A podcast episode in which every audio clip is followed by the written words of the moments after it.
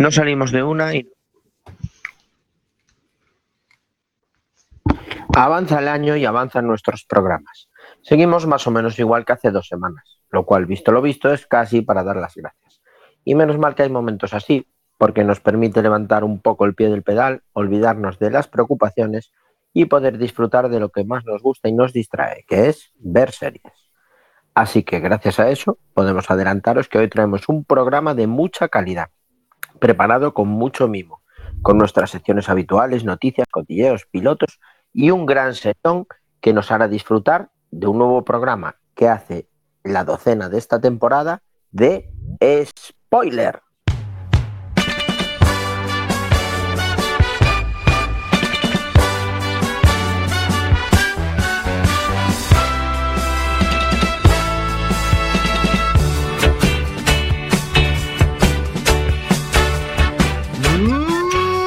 Martes 22 de marzo de 2022 estáis escuchando Quack FM a través de la 103.4 o www.quackfm.org. Hoy es martes de series, martes de spoiler.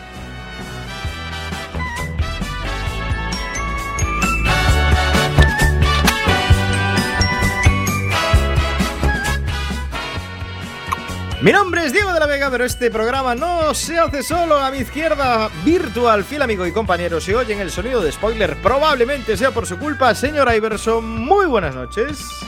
Muy buenas noches, Diego. Muy buenas noches a la audiencia de Quack FM de Spoiler. Qué bien que acabaron estas dos semanas de espera para que vuelva al mundo de las series. ¿vale? Hombre, por supuesto.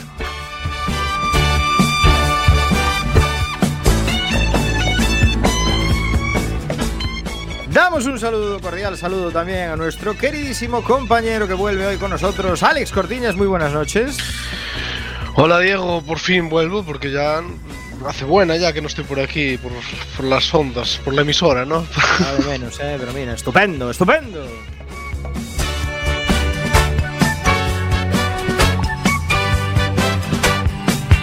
Los comentarios más ácidos de las ondas wifi ya lo escuchaban al principio. Él es el único inigualable Samu Kao. Muy buenas noches. Muy buenas noches, me ha encantado hoy la puesta en escena porque os habéis hecho un, un invertido Iver y tú, porque tú has sido el primero en llegar y Iver el último.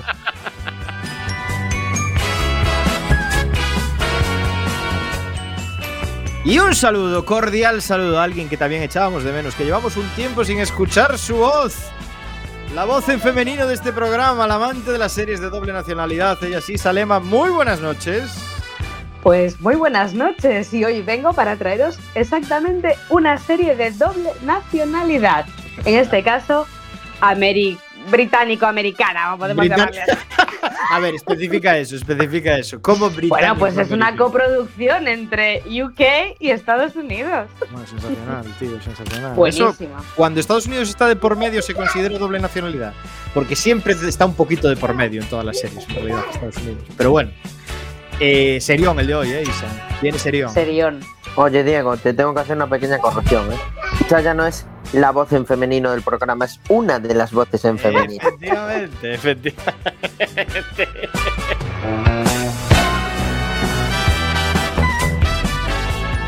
Y manejando el aspecto técnico a los mandos, crucen los dedos para que todo salga bien. Hoy tenemos a Chema Casanova muy bien acompañado, ¿no es así, Sí, Chema? hoy estoy muy bien acompañado. Eso es lo que tiene eso de ser un night manager aquí día y noche. ¡Hola!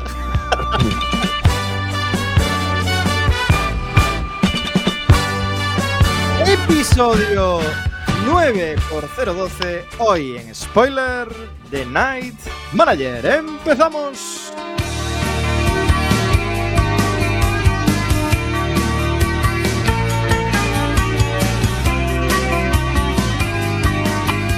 Diez y cuatro minutos de este martes de series, martes de spoiler. Hoy es 22 de marzo de 2022 y estáis escuchando Quack FM, radio comunitaria de A Coruña, a través de www.quackfm.org o a través de la 103.4 de la FM. Eh, tenemos un día completísimo, tenemos noticias fresquísimas y tenemos un serión hoy para analizar. Espectacular.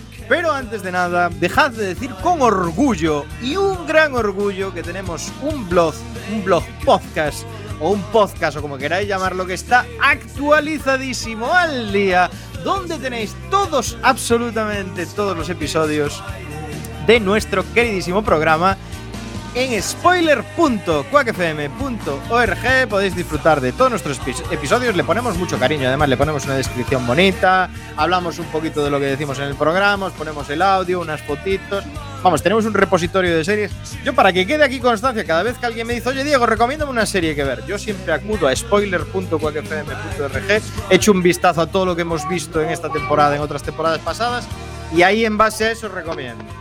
Oye, yo hago, yo hago, exactamente lo mismo que tú, ¿eh? En todas las conversaciones familiares y demás, voy al blog y digo, esta, esta, esta. Aquí estamos creando ahí un repositorio, un repositorio de calidad, un repositorio ahí con, con, material a ver a futuro, ¿eh?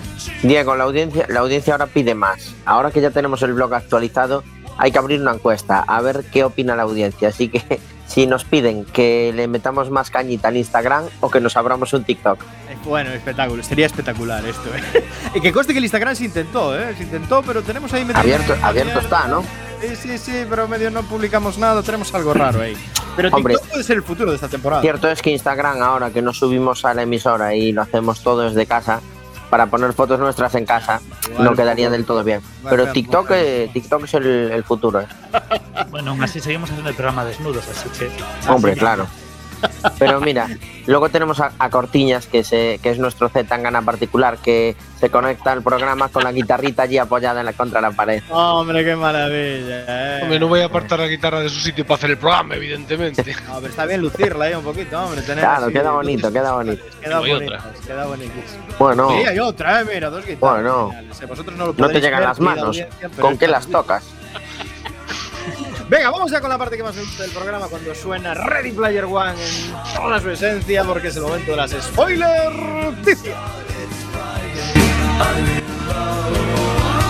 Spoiler en Quack FM.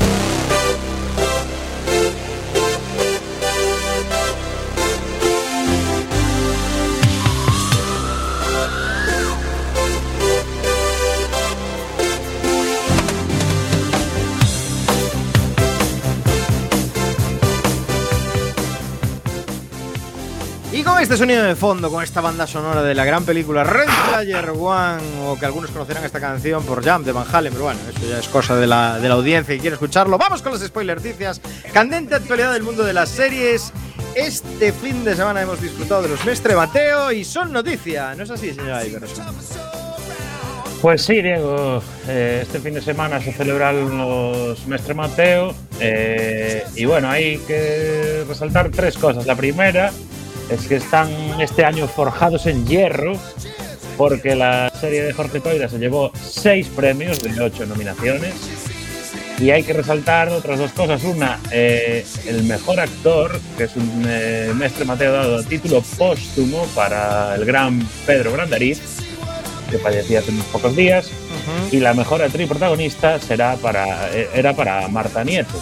La gala se celebró aquí en, en Expo Coruña y también se le concedieron cuatro galardones al filme Jacinto.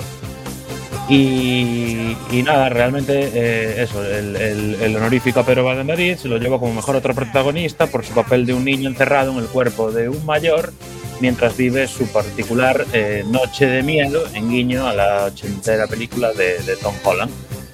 Y los otros galardones de la película, que contaba con 11 nominaciones y solo llevó 4, fueron para la mejor dirección de arte, mejor maquillaje y peluquería y mejor vestuario. Y la gala se clausuraría con el premio al mejor largometraje, que fue concedido para tres de Juanjo Jiménez, que ya había sido galardonada en otros certámenes, por ejemplo, como el festival eh, tan conocido de Sitges.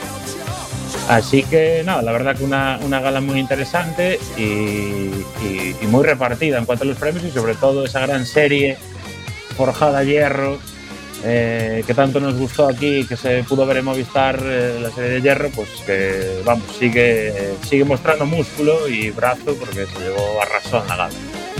Sí, sí, muchos, muchos puntos. A mí, si me permitís, un abrazo afectuoso a familiares, amigos de nuestro queridísimo Pedro Brandariz, muy querido en esta casa, y, y que incluso algunos entrevistamos en su momento y tal, y que bueno, pues nos dejó antes de tiempo, claramente, y merecidísimo premio, y me- muy bien, Bueno, yo, La verdad, yo quería. la verdad es que después de. Si tú querías comentar algo sobre Pedro Sí. Brandariz, y yo quería, antes de, de que intervenga Samu, quería decir que los premios de este año son, han sido muy emocionantes por, por el tema de Pedro, que falleció muy recientemente, y, y sobre todo, bueno, también por Hierro, ¿no? Pero estamos expectantes en, para los Mestre Mateo del 2023, en el cual supongo que el documental de Quack FM saldrá perfectamente nominado y esperemos que premiado.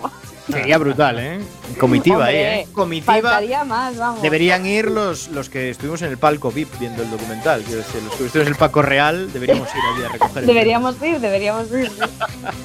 Samu, ¿qué ibas a decir? Cuéntame. Nada, yo simplemente quería apuntar una cosa que independientemente del desgraciado hecho de la pérdida de Pedro, yo estoy convencido de que este año lo hubiese ganado igual, porque el papel que hace en Jacinto es brutal. Sí, espectacular, espectacular. sí, sí. Y eso me uno a- al abrazo a todos sus seres queridos. El discurso que dieron tanto Frank como él y cuando subieron a recoger el premio fue tremendo. Yo tuve la suerte de contar con él durante cinco años en mi equipo de trabajo. Fue un compañero, fue un amigo y, y un fenómeno. O sea, allá donde esté, seguirá haciendo reír a la gente que esté con él. Besazos y mucho cariño para Pedro Mandraliz desde aquí, desde su familia de Quack FM.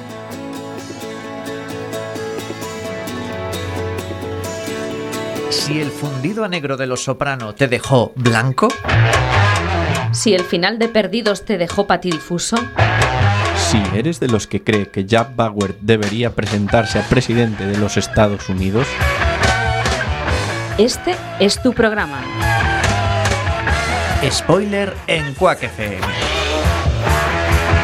hablamos de series en serie.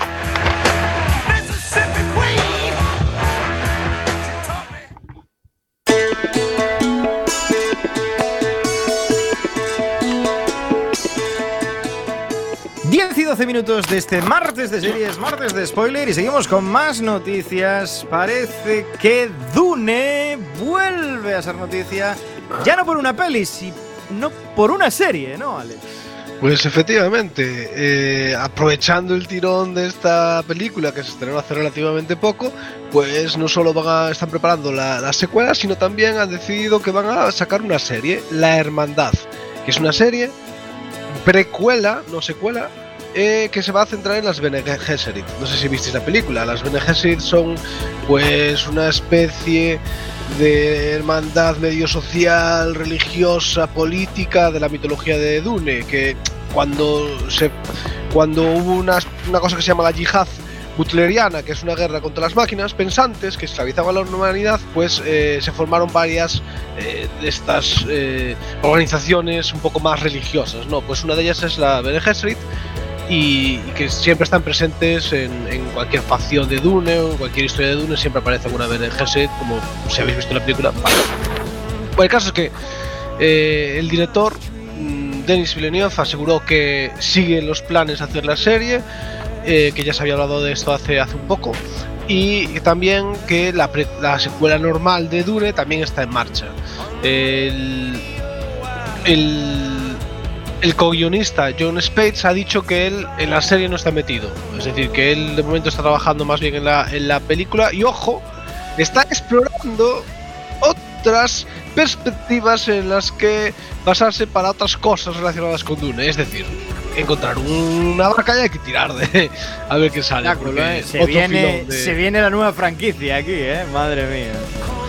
Sobre la serie en sí prácticamente no hay ningún tipo de información, se está pues más o menos eh, suponiendo que no va a estar, por ejemplo, la, madre de Paul Atreides, que es Bene Gesserit, no creemos que vaya, no se cree que vaya a estar en, en, la, en la serie, dado que la precuela va a, va a transcurrir pues muchísimas generaciones atrás de la, de la, de la historia de Dune de la película, con lo cual no, no veremos ninguna actriz seguramente de la película en, en la, ni ningún actor, vamos, en la, en la serie. Será algo totalmente independiente dentro de la misma mitología. Bueno, recordad que Dune cuenta con 10 nominaciones y que recaudó más de 400 millones a pesar de estrenarse eh, en streaming y en, y en, y en cines simultáneamente. Sí, señor. Yo creo que se viene una nueva franquicia que gustó mucho la película, gustó muchísimo y yo creo que van a tirar de ahí hasta, hasta donde puedan porque son muchísimos los libros, es decir, la saga da para mucho y aún encima si ya están empezando no a, no a libros, sino a historias paralelas de trocitos de los libros, de tal. O sea, se puede venir aquí la gran franquicia de, de Dune. Quieren un Star Wars, una franquicia tipo Star Wars en la que tengan pues un universo, una mitología, una todo, eh, pues sobre, sobre Dune en este caso y a ver cuánto pueden estirar la- el chicle. A ver, de Ojo momento la película... Max, ojo con HBO Max que está pegando fuerte, eh, Si lo, si lo quieren petar, la música es muy importante. Yo voto por un Mercadune, Mercadune. y arrasan, ¿eh?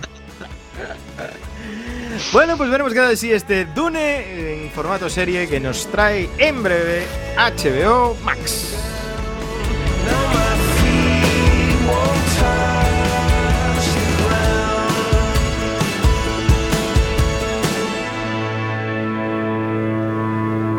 Spoiler en Quack FM.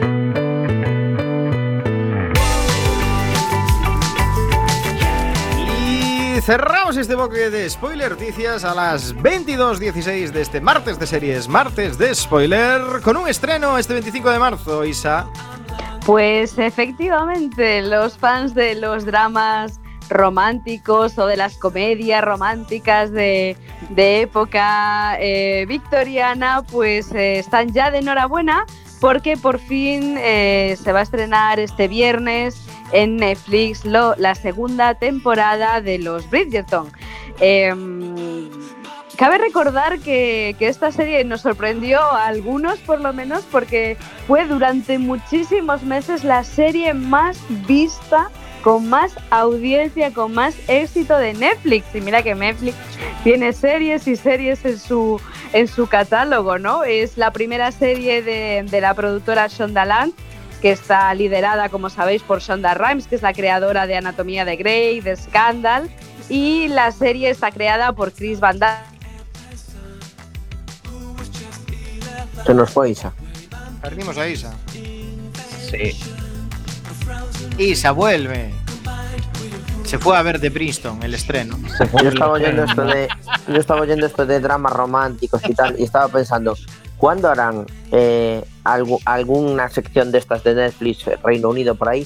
La serie de The Spanish Crown, tío. Con todo el lío de Urdangarín, con todas estas cosas. Da para Yo siempre mucho. pensé, yo siempre pensé, ¿por qué aquí no se estila esos dramas Claro. políticos y de corona y tal? Aquí hicieron la, serie esa de, de Felipe y. Leticia que fue patética, Patético, eso, no. Pero- Son miniseries para ver. pero no entran, no entran ahí. No entran en la chicha, en el. Bueno, pero a ver, eh, en la de serie de Crown generó un montón de controversia en la familia real, ¿no? Pero se hizo, pero se hizo. se hizo, pero no- Bueno, Claro. la familia real también dijo, les obligó a los creadores de la serie a poner que no estaba basada exactamente en hechos reales. Sí, bueno, pero que todo el mundo sabe. Aquí lo Sí, máximo que hubo fue Moncloa, dígame, para hablar de. Oh, Moncloa, dígame, fue muy brutal, eh. Claro, dígame. Este con, con el del Club de la Comedia, tío, con Javier, ¿cómo se llama? Tío? Hostia, tío, no me acuerdo de esa Este, serie. Javier, eh, el Veiga, ¿no? Sí, Javier Vega, ahí está, sí, Javier. Veiga. Isa, ¿vuelves a estar por aquí? Vuelvo ya a estar conectada, perdón, no sé qué ha pasado, pero se me ha ido la wifi La de emoción, casa. la emoción de los Bridgerton. No te preocupes, ¿eh? nos dejas un ratito y ya nos empezamos a hablar aquí de, de política. Ya veo yo que sí, ya veo yo que sí. Bueno, pues lo que os estaba contando, que los fans de, de las comedias románticas o de los dramas de época victoriana están de enhorabuena porque los Bridgestone se estrena este viernes por la noche. Para quien no la haya visto nunca, es la primera serie de la plataforma de la productora Shondaland, que está liderada por Shonda Rhimes, que es la creadora de Anatomía de Grey, de, Sc- de Scandal, y que ahora pues prepara la segunda temporada eh, de, de los Bridgestone, que, bueno, a mí me sorprendió muchísimo y a muchos nosotros nos sorprendió muchísimo, porque se trata de la, la serie más vista, con más audiencia de Netflix durante muchísimos meses. que mira que Netflix tiene eh, series en su catálogo. ¿eh? Bueno, pues los Bridgestone, ahí donde la veis, una serie romántica tirando a ñoña, pues arrasó completamente. Bueno, me he documentado un poco para contaros de qué va esta segunda temporada y es que coincide con el segundo de los libros de la saga de, de Julia Quinn, que es la, bueno, la escritora que, que- representó to- todas estas, estas novelas exitosas por otro lado, ¿no? Y parece que ya no va a ser una cosa, por lo que he visto yo en el script, parece que no va a ser una cosa tan ñoña como la primera temporada, sino que va a estar más en, en clave de humor. No sé si habéis visto los Bridgestone o no, pero bueno, son un montón de hermanos, es una familia de un montón de hermanos y en cada libro pues eh, narra la eh, historia amorosa de cada uno de estos hermanos y hermanas. Y entonces pues en el segundo libro, que será la segunda, así abordará también la segunda temporada de la serie, pues eh, veremos al hermano mayor de todos, al cabeza de familia, pues eh, digamos que buscando esposa. ¿Y cómo lo hace? Bueno, pues pregunta a la gente, oye, ¿quién es la incontestable o la incomparable de, este, de esta temporada? Y le dicen, pues fulanita. Dice, bueno, pues con esa me voy a casar.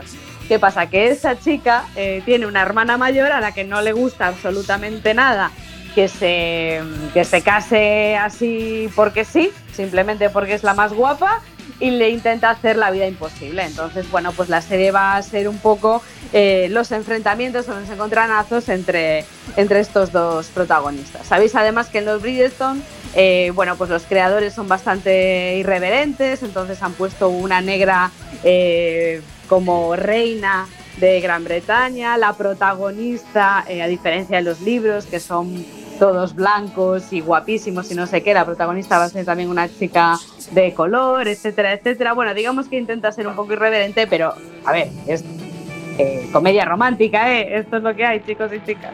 Y esto Un es éxito fórmula- asegurado. Esto es la fórmula Netflix. ¿Para qué me voy a matar a hacer series tal? Sí, con una comedia romántica, raso, audiencia, etcétera. Éxito asegurado. Conseguimos a unos cuantos muchachos muy guapos y a rodar. Y un buen guion y a rodar. Es como en HBO Max Euforia, no sé si la visteis, pero bueno. eh, Pues no, pero no tiene nada buena pinta. No, no, digno de. digno Nada de ver digno cuáles de son las series más vistas de cada plataforma. Pues nada, este 25 de marzo se estrena segunda temporada de Los Bridget, Bridgerton. Así que si os gustan este tipo de series, la tenéis disponible en Netflix. Cerramos aquí las spoiler noticias y nos vamos inmediatamente con el piloto.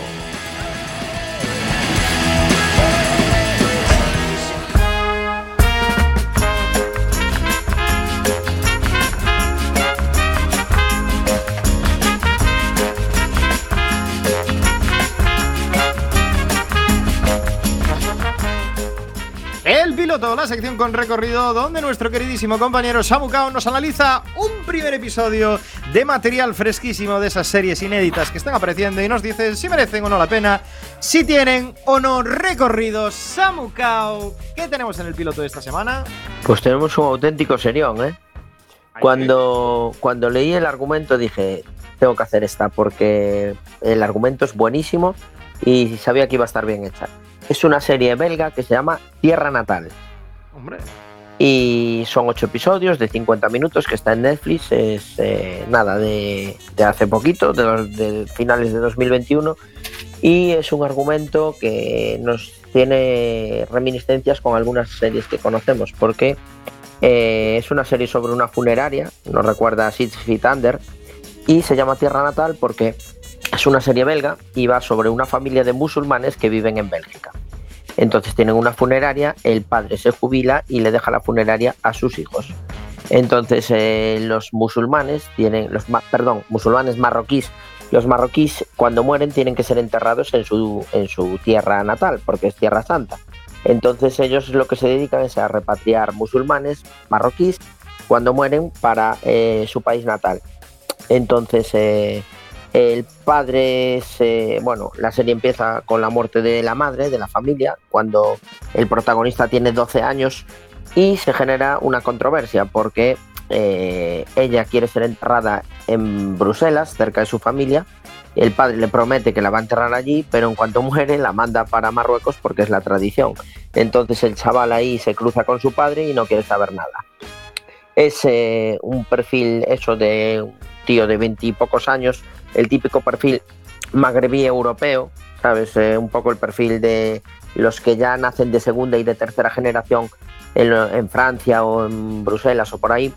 Es un chaval que no está pegado a las tradiciones, pero su padre, que es el dueño de la funeraria, sí. Entonces, bueno, se dedica eso a repatriar eh, musulmanes para, para Marruecos y se da el tema de que pasan los años y el padre decide jubilarse y dejar la funeraria a sus dos hijos. Eh, la, la hermana que está casada con un gilipollas y él que es un vándalo que, que nunca hizo buena de su vida. Entonces eh, el tema es ese que el piloto pues eh, hay una familia que quiere repatriar al padre pero no tienen tanto dinero para repatriarlo entonces él se ofrece a llevarlo por carretera a Marruecos. Eh, bueno, en esas eh, lo meten en un frigorífico, en un remolque de un coche, le roban el remolque en una gasolinera. Bueno, bastante divertido todo la trama del primer capítulo. Y al final, eh, el señor que estaban llevando en coche, eh, parte de la familia no quería llevarlo. Bueno, la típica disputa de sí y no. Unos familiares querían llevarlo, otros no. Entonces eh, se les ocurre una idea porque eh, compran unos azulejos para la funeraria y los timan porque los compran por internet y en vez de mandarles los azulejos les mandan la tierra para que los hagan ellos. Típico que pasa cuando compras algo por internet. Entonces eh, se dan cuenta de que hay un nicho de negocio ahí que es traer la tierra desde Marruecos y enterrarlos en, en Europa, pero con Tierra Santa de Marruecos. Entonces la serie va sobre eso, sobre el negocio de importar tierra de, de Marruecos a, a Europa para enterrar a la gente ahí. La verdad tiene muy buena pinta, es un argumento muy fresco, muy que nos desvela eso, el choque de cultura europea con tradición islámica. eh, merece mucho la pena, yo la voy a seguir viendo. Le veo, está muy bien hecha y un serión, ¿eh? de lo mejor que, que vi en los pilotos de este año. Sí, señor. O sea, que le vemos recorrido a este. Sí, sí, mucho recorrido, ya te digo, tiene su parte esa gore y, y tal del negocio funerario que siempre saca una sonrisa, ¿no? Al final la muerte siempre enfocada desde un punto de vista cómico pues nos hace reír y la parte de las tradiciones también, eso está muy bien trabajada ahí. Es eh, muy buena serie, ¿eh? ya os digo, me encantó. Pues ahí tenemos Tierra Natal de Netflix en el piloto del spoiler de hoy. Samu Kao, palabra de Samu Kao, tiene recorrido, así que nada, Mucho. Samu, eh, cuando apuestas tan fuerte se te recordará, ¿eh? Sí, sí, sí. En próximas temporadas. Aquí estoy, siempre dando la cara.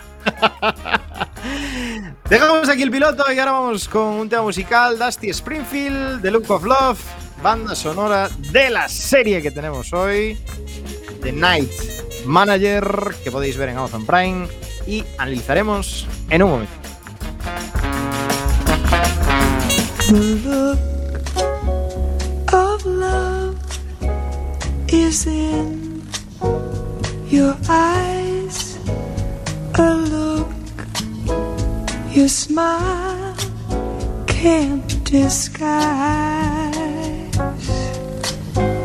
The look of love. It's saying so much more than just words could ever say. And what my heart has heard, well, it takes my breath away. Can hardly wait to hold you, feel my arms around you. How long I have waited, waited just to love you. Now that I've found you, you've got the look of love. It's on your face, the look, hand.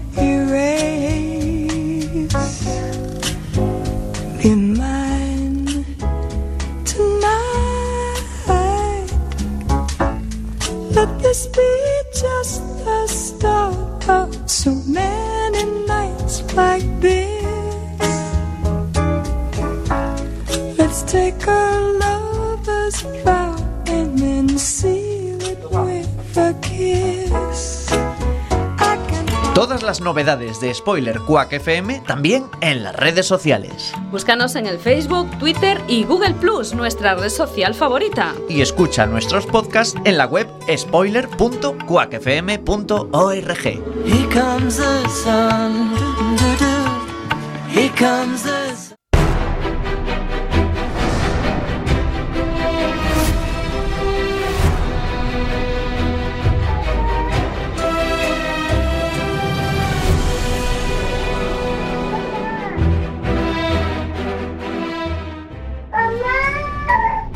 The Night Manager, conocida en España como El Infiltrado, es una producción británico-estadounidense emitida en el año 2016 en la cadena británica BBC One y en el canal norteamericano AMC. Se trata de una miniserie de seis episodios que ha adaptado a los tiempos modernos la novela homónima del afamado escritor y ex agente del MI6 John Le Carré, publicada en 1993. El encargado de adaptar esta historia a la pequeña pantalla fue el guionista David Farr y la dirección recayó en manos de la oscarizada Susan Bier. Además, uno de los grandes atractivos de la serie es el fabuloso elenco de intérpretes, encabezado por Tom Hiddleston, Olivia Colman, Hugh Cleary, Tom Hollander, Tobias Menzies o el actor español Antonio de la Torre. La serie nos presenta una trama de espionaje que involucra a los servicios de inteligencia más poderosos de Gran Bretaña y Estados Unidos, dos administraciones aparentemente volcadas en combatir el crimen organizado, pero que en el fondo parecen incapaces de llegar y acabar con los principales responsables, quienes, al menos en esta serie, son miembros de la nobleza británica o reputados empresarios que realizan incluso grandes donaciones de carácter humanitario.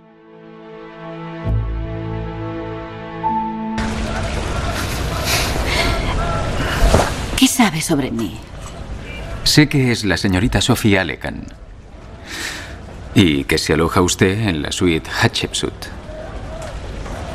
¿Sabe quién paga mi factura? Freddy Hamid encarna lo que odian las revueltas. Es obscenamente rico, corrupto hasta la médula. La mitad de la ciudad pertenece a su familia. Y yo pertenezco a Hamid. Antes de que empezara esto, le vi a usted en un barco en el Club Náutico de El Cairo. ¿En serio? Bueno, solo lo hago cuando me invitan y la verdad es que no es muy a menudo. ¿Quién le invita? El número dos de la Embajada Británica. ¿Nombre? Se llama Ogilvy. Simon Ogilvy. ¿Y es amigo suyo? Bueno, le conozco del ejército. ¿Pero confía en él? Confío en que no vuelque el barco. Quiero que me fotocopie unos documentos personales, por favor. Disponemos de un servicio administrativo al fondo del vestíbulo. Son documentos confidenciales. Le aseguro que el señor Ahmadi es de total confianza. Aún así, prefiero usar su despacho.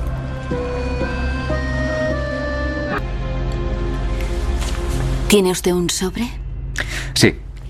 Ciérrelo y guárdelo en su caja fuerte. Y, señor Pine, si yo sufriera algún tipo de accidente, ya que hoy en día ocurren cada vez más, puede entregárselo a su amigo, el señor Ogilvy. ¿Por qué iba a sufrir un accidente? ¿Le preocupa su seguridad? No. Pero veo que a usted sí. Gracias.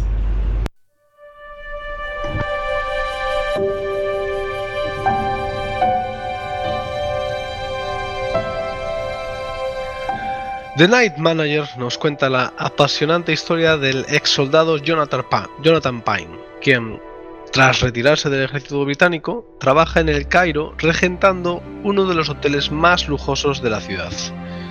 En plena primavera árabe, Pine es involucrado, a través de una hermosa mujer árabe, en un entramado ilegal de compraventa de armas en los países árabes, en la que parece estar involucrado el magnate británico Richard Roper. Buenos días, Jonathan. Simon, ya sé que es temprano, pero tengo que hablar contigo. Llevo toda la mañana llamando. pasa? ¿Qué es esto? Joder. Aquí hay juguetes para empezar una guerra. O frenar un alzamiento popular. ¿De dónde has sacado esto? Lo encontré. Lo encontraste. Di que llegó por correo. Envío anónimo y no me menciones. No jodas, Jonathan. Hay napalm en la lista. Envíalo hoy. Esta gente no va a perder el tiempo. Sí. Gracias. Bien.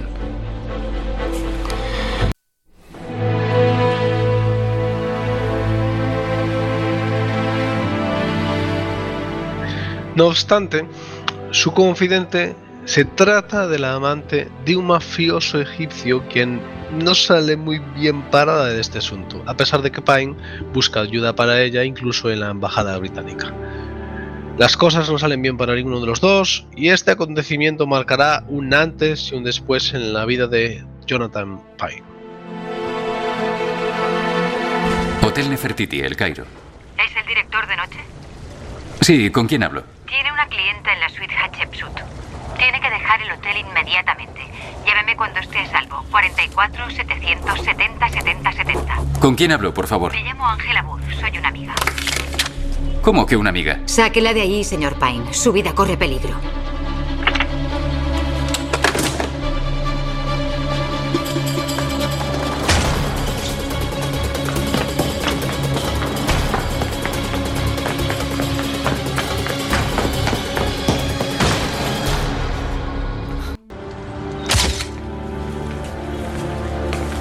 Era clienta del hotel.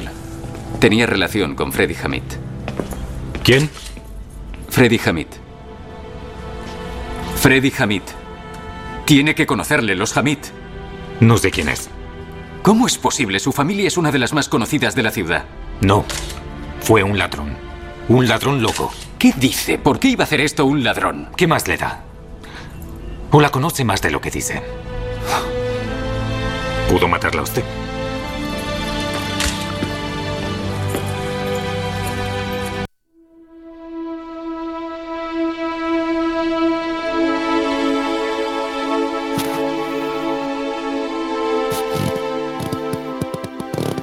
Con el Cairo bastante convulso y en plena revolución, Jonathan decide marcharse a trabajar a otras zonas más tranquilas, por ejemplo a los fríos y nevados Alpes suizos.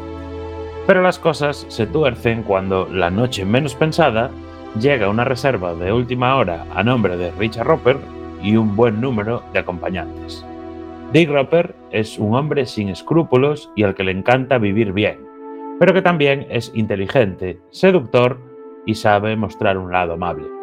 Aplica muy bien la técnica del palo y la zanahoria. Es decir, primero trata de seducir a sus víctimas con la posibilidad de obtener pingües beneficios, pero si no lo consigue por las buenas, no duda en aplicar técnicas más contundentes y dolorosas. Soy Vicky Roper. Tenemos habitaciones reservadas. Unas cuantas, la verdad. Es todo un placer, señor Roper. Soy el señor Pine, el director de noche. Espero que el viaje no haya sido incómodo. Bueno, ¿dónde está Mister? ¿Tomando leche caliente en la cama o viendo porno alemán? Ya lo creo, tengo los pies helados. ¿Qué te parecen estas revistas, Jet? Sí, señor. Muy bien, cielo. Aquí tiene. Ah, eh, Hermeister tenía un compromiso ineludible. Me ha pedido que les acompañe a sus habitaciones. Pero está deseando poder verle por la mañana, cuando haya descansado usted del viaje. ¿Eres británico? Hasta la médula. Un tío listo. Corky, ¿le estás pidiendo matrimonio a la chica? No es muy probable. Ya casi está, jefe. Disculpen, pero son las nuevas medidas de seguridad. La policía suiza insiste. No se pueden eludir. Sí. ¿Llevas mucho aquí? La última vez no estaba, ¿no, Frisky? No, no estaba. Ah, llevo aquí dos años y medio, señor. ¿Y antes? Estuve en Italia y antes de eso en Tánger. Ya está. Ya era hora. ¿Qué te pasa en la mano de filmar? Un cólico de tanta paja. O flojera de muñeca. Su llave, señor. Eso es cosa de Hermeister y sus innovaciones. Es extravagante, pero a los clientes menos sofisticados les encanta. Pues a mí me encanta y soy muy sofisticado. Taiwán.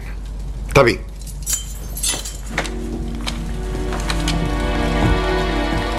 Ah, ¿Qué tal el vuelo, señor? Ruidoso. El trayecto puede ser muy movido, incluso en las noches despejadas. Ha sido muy valiente por su parte aventurarse a volar.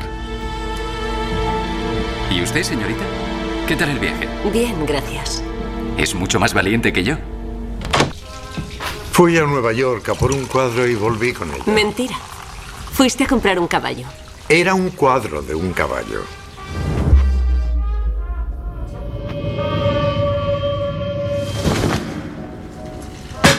Sandy, ¿vienes a la cama? Ella es Lady Langborn. Un portento del esquí, te lo aseguro. Hace mucho de eso. Ahora tiene las rodillas para el arrastre. Buenas noches, amor mío. El soldado Boris dice que el lunes. ¿El lunes a mediodía va bien? Hecho. Y cambiad los móviles. Tenían que haber llegado a las seis. ¿Ha llegado un paquete para nosotros? Que yo sepa no, señor. Pero lo miraré. Tu amigo Appetite dice que puede quedar mañana en la ciudad. Demasiado público. Que venga aquí. ¿Juegas al golf, Encanto? No, señor, no juego. Yo tampoco. Prefiero empinar el codo.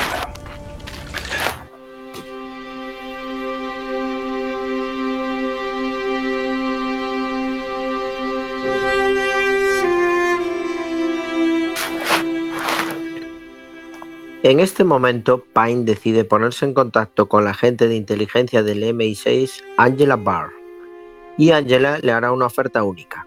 Pine deberá infiltrarse como Andrew Birch en el círculo íntimo del traficante de armas Richard Onslow Roper. A partir de ese momento, la misión de Pine es lograr infiltrarse en la misteriosa red de Roper y hacer lo que ningún agente británico fue capaz hasta el momento. Lograr las pruebas necesarias para destapar la mayor red de compra-venta de armas ilegales de Gran Bretaña. Aunque Roper es un despiadado empresario, Pine no duda en hacer lo que sea para ganarse su confianza. Y entre los dos protagonistas se forja una relación muy atractiva para el espectador. Hay que decir que Hugh Laurie hace un papelón interpretando al villano de la historia al que dota de un estilo muy personal.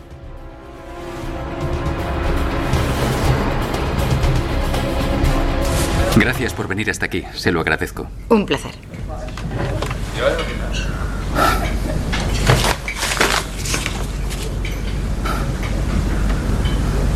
Esto es para usted.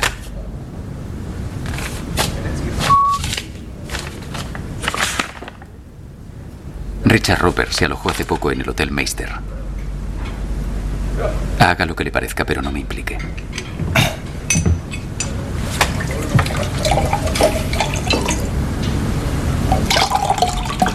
Gracias. ¿Por qué lo hizo? ¿Por qué Jonathan Pine, un respetado hotelero, arriesga su carrera delatando a sus clientes? En el Cairo y ahora aquí. No lo sé. Sí lo sabe. Algo me revolvió por dentro. ¿El qué? Oiga, si un tío vende un arsenal privado a un criminal egipcio, si es inglés, y tú eres inglés, y esas armas pueden hacer mucho daño a muchas personas, tienes que hacerlo. Cualquiera lo haría. Muchos no. Claro que usted fue soldado. Así es. Irak. Dos periodos de servicio. Sabe qué pueden hacer esas armas. Vi cosas en Irak que no encajaban con mi concepto de ser un soldado. Y está lo de Sophie Alekan, su Sophie. No era mi Sophie. Señor Pine, lo que le pasó a Sophie Alekan nos involucra a todos. Lo que pasó en el Cairo me avergüenza hasta lo más profundo. Sé que no puede perdonar al hombre que lo hizo. La pregunta es, ¿qué está dispuesto a hacer al respecto?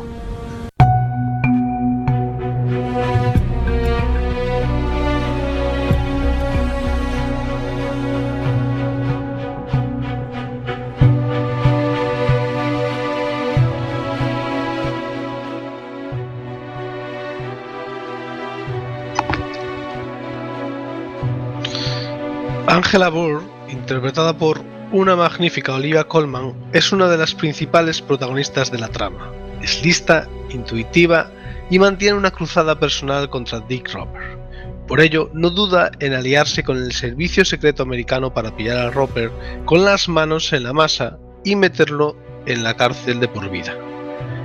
Para ello, no dura- durará en presionar a sus superiores, mentir y persuadir a su colega americano para que le preste toda la ayuda que necesita y que, sospecha, algunas secciones del gobierno británico se niegan a darle. ¿Qué más quieres? Tú me mandaste esos papeles. Ningún otro miembro de exteriores me manda por mensajería archivos de alto secreto. Te los envié como información, igual que los mandé al ejército. Fui transparente. Sí, y ya puesto me metiste a mí en un zulo transparente en Victoria, sin dinero y sin calefacción. Angela. Roper está vendiendo armas al pequeño de los Hamid en el Cairo en medio de lo que esperamos que sea la primavera árabe. ¿No es lo que buscábamos? ¿Quieres bajar la voz? Coincido con la opinión de la secretaria permanente. Si te permiten ir a por Richard Roper sin control, de manera obstinada y testaruda, como haces siempre, y sin avisar a nuestros amigos del otro lado del río, Podría conseguir algo, ¿no es la idea?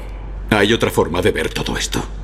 ¿Y cuál es? Que armar a ciertos jugadores clave cuyos números tenemos casualmente en la agenda es preferible a dejar actuar a unos fanáticos religiosos de los que no sabemos Ah, nada. ya. En vez de esposarle, lo sentamos en la Cámara de los Lores. En una semana hay reunión del Comité de Inteligencia. Tendremos un debate abierto y sincero. Compartiremos información como hermanos y hermanas. Y en lugar de divagar sobre sueños y esperanzas, se hablará del arte de lo posible. Bien. Tengo que estar en el club en 15 minutos. Te invitaría, pero me obligan a cumplir las normas y te insto a que hagas lo mismo. ¿Cómo puede ser de un club que no admite a mujeres? Pásatelo bien. Sirven comida de mierda.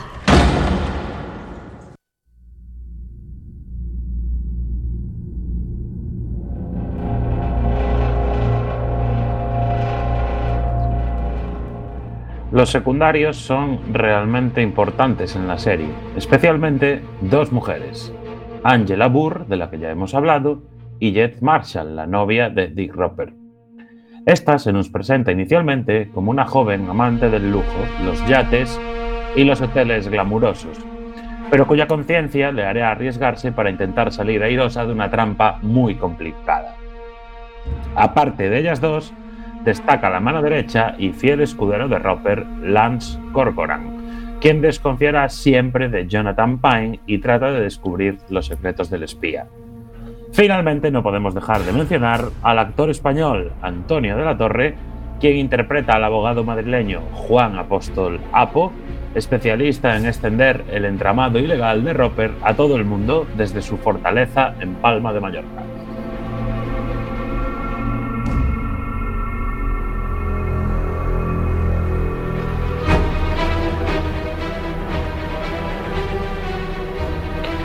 Uno de los aspectos más destacados de la serie es su fotografía y la cuidada selección de escenarios.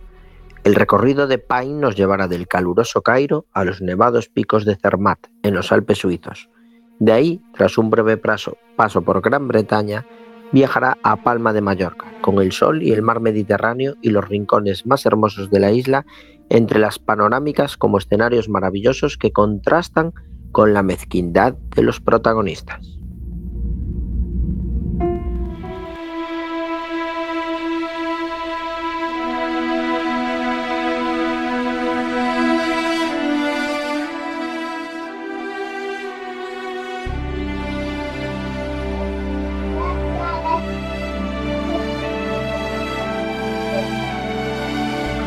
The Night Manager es una trama donde se masca la tensión desde el minuto uno y que te atrapa a lo largo de sus seis episodios de una manera que no podrás de parar de ver la serie hasta llegar al desenlace.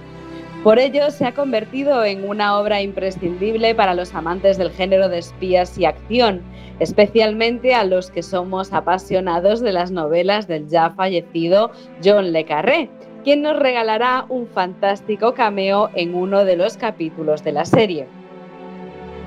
La serie tiene un ritmo trepidante y una trama que si, que si, bien es un poco conspiranoica, no deja de ser bastante creíble, especialmente en estos tiempos que corren. A ello hay que unir las fantásticas interpretaciones de los dos actores protagonistas, como de un elenco de secundarios de lujo que muy merecidamente recabaron varios globos de oro y numerosas nominaciones para esta producción. En resumidas cuentas, una miniserie fantástica donde nos muestra que muchas veces los enemigos del Estado de Derecho no están en las lejanas montañas de Afganistán, sino que se encuentran en nuestras propias casas.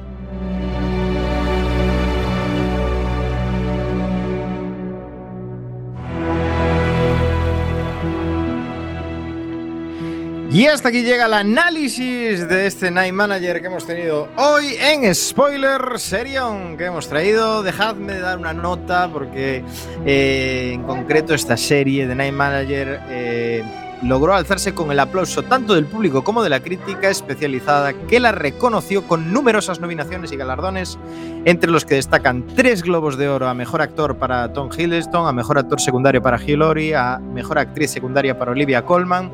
Además, la producción se alzó también con tres BAFTA, un premio en los Satellite Awards y cinco nominaciones a los Critic Choice Awards. Eh, se puede decir que The Night Manager es una historia impresionante, brutal y ha conquistado público y crítico. Sin ningún lugar a duda. Vamos con alguna curiosidad y luego le ponemos nota spoiler. ¿Qué os parece? De acuerdo, pues mira, la primera curiosidad es que fue una producción muy, muy, muy costosa, porque The Night Manager es el drama televisivo más caro de la historia producido por la BBC. Según se informa, cada uno de los seis episodios cuesta alrededor de 3 millones de libras. La miniserie fue filmada en seis países, Egipto, Marruecos, España, Suiza, Turquía y Reino Unido. De ahí que probablemente se dispara el coste, ¿no? Con tanto emplazamiento. Sí, sí. Bueno, y si tenéis un hijo que queréis que triunfe en esto de la interpretación y lo mandáis al Reino Unido, llevarlo a un sitio que se llama The Dragon, porque es ni más ni menos que la escuela eh, preparatoria en Oxford, en el Reino Unido, donde se prepararon tres de los actores del elenco, eh, ni más ni menos que Hugh Laurie, Tom Hiddleston y Tom Hollander. Eh, Hugh Laurie eh, en principio quería interpretar a Jonathan Pine y no creía que él fuese el más adecuado para el papel de Roper. Pero Laurie, Laurie tenía incluso una lista de actores que pensaban que sería mejor para ese papel hasta que Bier lo convenció de lo contrario y yo creo que fue un acierto. Además de la serie, también la banda sonora es un, ha sido un gran éxito. Eh, por cierto, obra del español Víctor Reyes. Eh, aquellos eh, votaron eh, para concederle el Emmy a la mejor composición para serie dramática y le otorgan otra dominación por el tema principal. Esta serie de espías ha tenido tanto éxito que se ha hablado de una posible secuela con el regreso del personaje central Jonathan Pine, interpretado por Tom Hiddleston. Tremendo, vamos con nota spoiler, eh, si os parece, empezamos hoy por Samukao. Pues eh, yo no la terminé de ver, solo he visto los dos primeros episodios, pero yo creo que es un serión, yo le daría un 9. O sea, si avanza como tiene pinta de que va a avanzar, yo le doy un 9. 9 de Samukao, 8.75 de mi parte. Serión, imprescindible, ya se ha convertido. Además, seis episodios se vende un tirón. Señor Iverson. Sí, a ver, a mí es una serie que, me gustó mucho, pero vamos, ahí a decir que imprescindible le voy a dar un 8. O sea, está muy bien, es digna de ver, pero tampoco. Si, si tienes otras cosas que ver, puedes verlas antes. En coste, calidad, yo digo calidad-precio, ¿no? Es, es fácil. Bueno, calidad-precio sí, porque claro. son episodios y te las sacas de encima en un fin de semana. Pero bueno, pues claro. Alex Cortiñas. Eso es precisamente lo que hice yo. Yo este fin de semana me lo vi entera, de pe a pa. Claro. Y ah. hacía mucho tiempo que no me pasaba eso con una serie. Normalmente se me están alargando mucho las series y me, me, cuesta mucho ponerme a ver series, no tengo tiempo. Pero esta tuve que quitarme de encima porque me enganchó de pe a pa. Vamos, eh, un 9 le voy a dar. Un 9 de Alex Cortiñas. Chema. Para mí es una serie de 9 y medio. Está bien invertido el capital de 3 millones por episodio. Eso sí, lo que es vergonzoso es que en Amazon Prime no hayan cogido el doblaje en español. Es increíble. Eso, digamos que cuando se emitió. español latinoamericano, digamos, sí. Cuando se emitió en televisión pusieron el doblaje con la voz de House de aquí. y no es lo que tenemos en Amazon Prime. Pues bueno, Terrible. le doy un 9 y medio. Muy bien. ¿E Isalema? Pues yo también le doy un 9 y medio. Para los que habéis visto solo dos o tres episodios, deciros que los tres últimos son los mejores. Y no lo digo yo, lo dice toda la crítica de IMDB. Buenísima la serie, de verdad muy recomendable.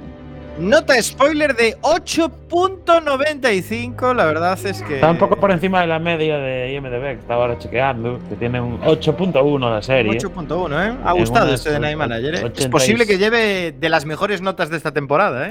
Con 86.000, más de 86.000 votaciones. Y bueno, destaca una cosa en las votaciones, y es que solo hay como un 2% de haters que la valoran por debajo de un 6, con lo cual es una serie que es digna de ver. Es digna de ver. Sí, señor, no hay tiempo más. Tenemos que marcarnos. Dentro de dos semanas venimos con un exitazo de Amazon Prime que lo está petando. La rueda del tiempo que analizaremos. Serie que se ha puesto de moda. Que Pero tiene está en isla de castellano. libros por detrás. Está en castellano, sí. Amazon Prime. Pero ahora no tenemos tiempo más. Alex Cortiña. Está en castellano antiguo. Tema Casanova. Muy buenas noches, nos vemos en dos semanas, una rueda de tiempo. El libro, buenísimo. Y Y no hablamos de libros, que no está Antonio. Un placer, chicos. Espero veros dentro de 15 días. Besos a todos. Señor Iverson. Besitos, un placer, nos vemos en dos semanas. Besitos a todos. Besos. Nos vemos en dos semanas. Besitos. Chao. Chao, chao.